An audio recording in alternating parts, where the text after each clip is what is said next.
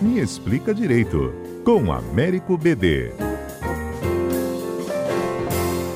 Pois é, a gente precisa esperar o tuk-tuk chegar aqui para experimentar, mas eu já estou sabendo que a Américo BD já sentiu né, a sensação de passear de tuk-tuk, né, Américo? Bom dia. Bom dia, é verdade. Essas experiências, mas para alguém na minha altura do meu peso é meio complicado.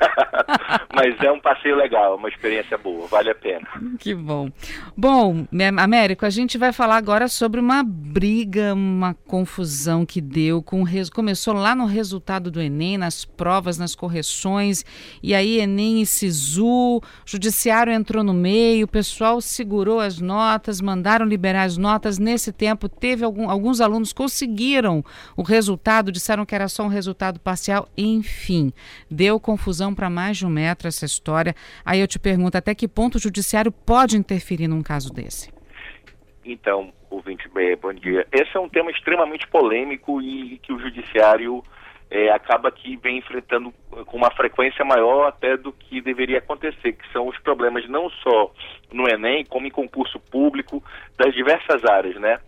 Então, assim, a posição atual do Supremo, ela é de uma autorrestrição.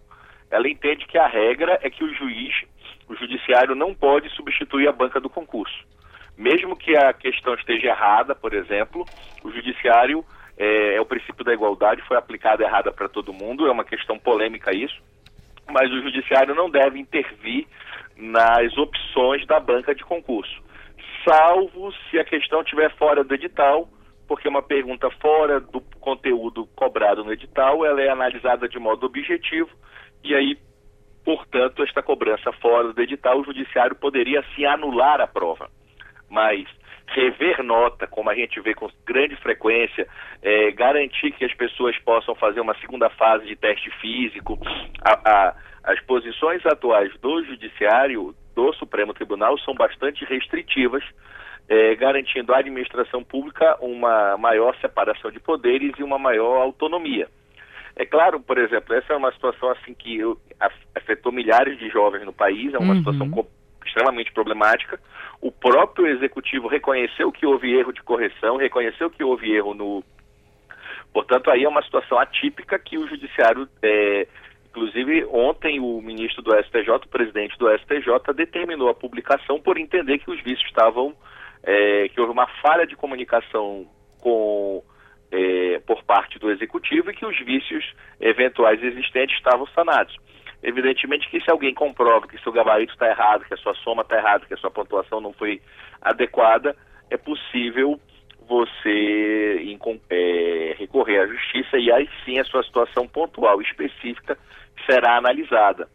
É, há casos curiosos e, e, e complexos nesse tema.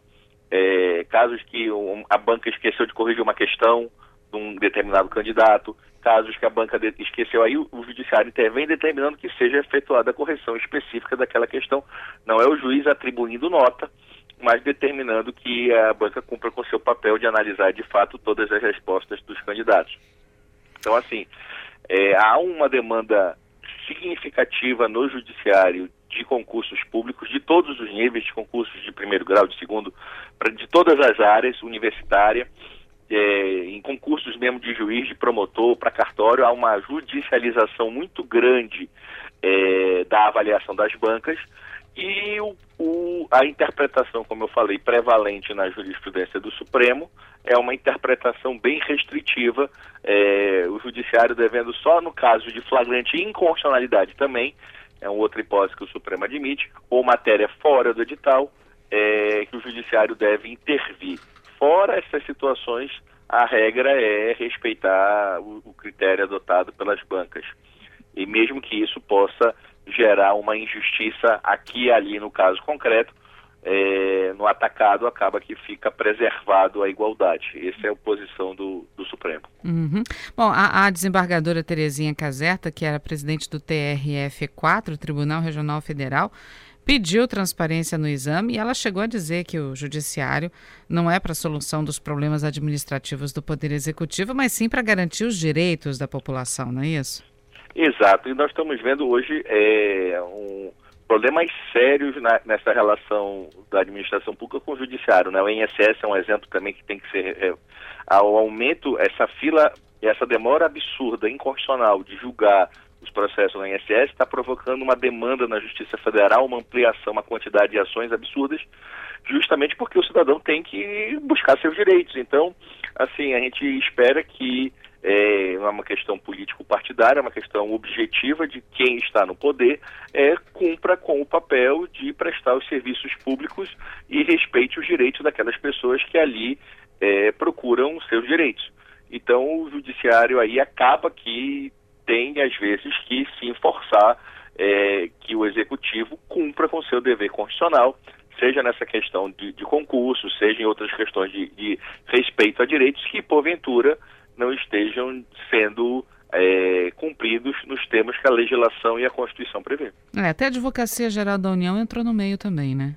É, porque é, é, a suspensão determinada foi através de uma medida chamada suspensão de liminar, é um, é um recurso polêmico, inclusive, é uma discussão muito grande sobre a constitucionalidade desse recurso na academia, na doutrina, mas é um recurso que a administração tem quando provoca determinados, quando determinadas decisões judiciais provocam uma repercussão muito grande em ordem pública ordem econômica, é possível o presidente do tribunal subsequente, né?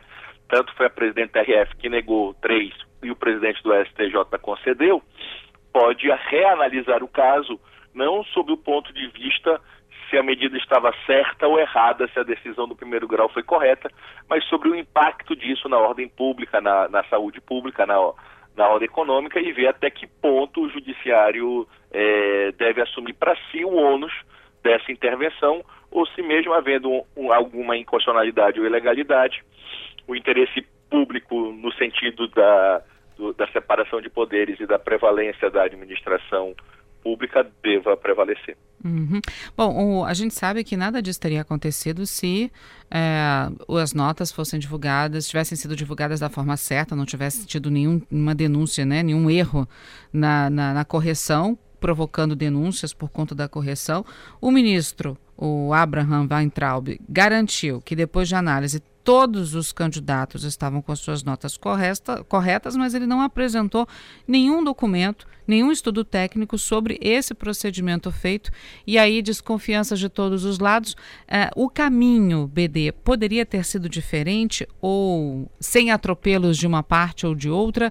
Ou o caminho era esse mesmo, o resultado ia acabar sendo esse mesmo? É, o ideal era que não tivesse acontecido. Sem dúvida, o ideal era uhum. que houvesse é, uma prestação sem nenhum tipo de falhas. Mas é inerente ao ser humano, pode acontecer, não vai ser o primeiro caso nem o último, infelizmente, de que há essas falhas é, na realização de, de, provas, de concursos, de, seja na elaboração, seja na divulgação do resultado, e que, portanto, é, gerou a demora em, em, solucionar e reconhecer e solucionar, claro que causa é, um desgaste emocional para aquelas pessoas que, que vão, que estão, que é a vida das pessoas que estão ali em jogo, né? É, todo o acesso à Universidade Pública do Brasil, o grosso do acesso através desse, desse, dessa seleção. Então, é, a sociedade realmente espera que esperava um pouco mais de é, celeridade na solução do problema. Espera, e evidentemente cada um agora vai ter que analisar a sua situação peculiar, o seu direito, o seu uhum. gabarito e ver se eventualmente algo, algo tiver passado, essa pessoa pode ingressar na justiça individualmente e, e buscar resolver o seu problema. Tá certo, BD. Agradeço mais uma vez, viu, sua análise e suas explicações aqui no Me Explica Direito. Muito obrigado, eu que agradeço. Até a próxima. Até a próxima.